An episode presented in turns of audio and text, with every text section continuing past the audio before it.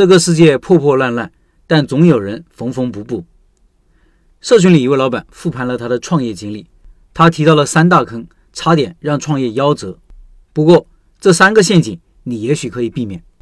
他说，一九年关了实体店，和朋友转型做电商，初期可以说是一步一个坑，走得非常不容易。做电商是我喜欢并且想了很长时间的方向了，而且我一直认为做生意必须线上和线下两条腿走路，因为电商和实体早已经没有界限了。当前电商做得好的，并不是那些每天研究各种花里胡哨的技巧的纯线上商家，而是那些在线下深耕多年、原本就很有实力的批发商或者零售商。因为白热化的竞争，早已经让互联网初期的那些中间商没有了生存空间。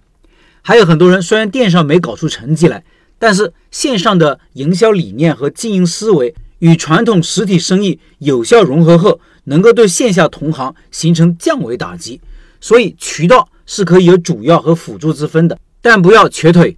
三年的疫情和之前大火的淄博烧烤都证明了两条腿走路的商家可以走得更稳。反思这次创业，我认为最大的教训是对合伙和项目都缺乏提前的了解，只有事先把调研做好，我们才能够制定出合理的创业计划。而这次创业，我们基本是一拍大腿就开干了。结果是后面一步一个坑，在启动阶段就走得非常的艰难。我已经不是第一次创业了，本来很多坑是可以避免的，结果因为太轻信合伙人，看着他信誓旦旦的样子，在很多方面我都没有干预过。后来才发现他的自信其实是创业小白都有的迷之自信。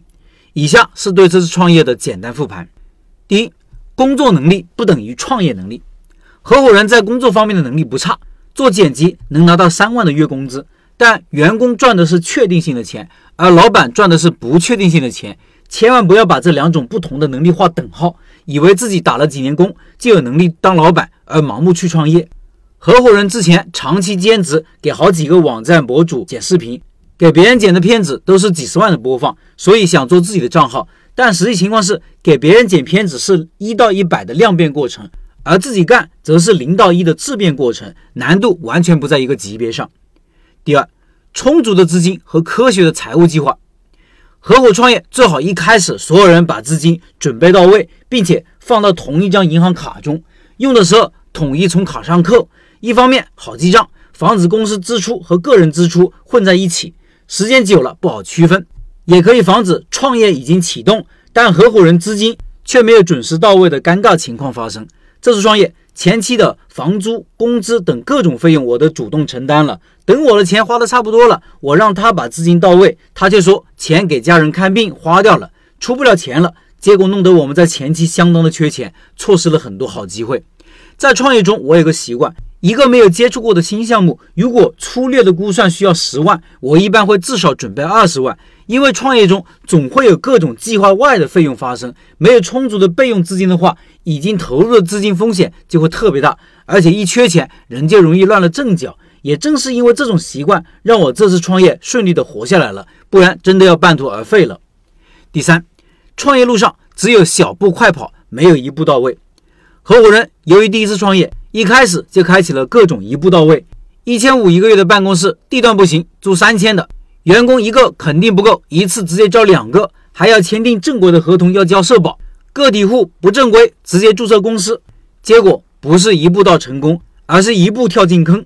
每个一步到位都至少造成几千到上万的浪费，比如三千块钱的房租听着不多，但是押一付三或者年付直接就过万了。好地段还凭空又多出好几百的停车费和物业费，刚租下来的办公室，合伙人就直接说招两个主播。当时我和合伙人都没有自己亲自播过，就想着招两个人来替我们赚钱。结果光直播的前期准备就搞了好几天，招了两个人什么都没有干，白拿了好几天的工资。后面对员工的管理更是一团糟，最后一算账，每天付出这么多工资，还不如直接付费从平台买流量来的值。由于注册的是公司。电商平台交的保证金比个体户要多一倍，每年还要多出两千块钱的代理记账费用。其实很多费用并不是多到完全承担不起，但当你不知道多久才能走上正轨时，每次支付这些成本都会让你焦虑。所以，真不建议老板们抱着所谓一步到位的思想去指导计划。小步快跑根据当前的状况实时调整才是合理的方式。以上是这位老板的分享，虽然步步是坑，但所幸的是，老板的创业活下来了。看来这位老板的合伙人是找到了合伙人的，两个人还是比较搭。合伙就是这样，一个捅漏洞，一个补漏洞。想到了最近很火的一句话：这个世界破破烂烂，但总有人缝缝补补。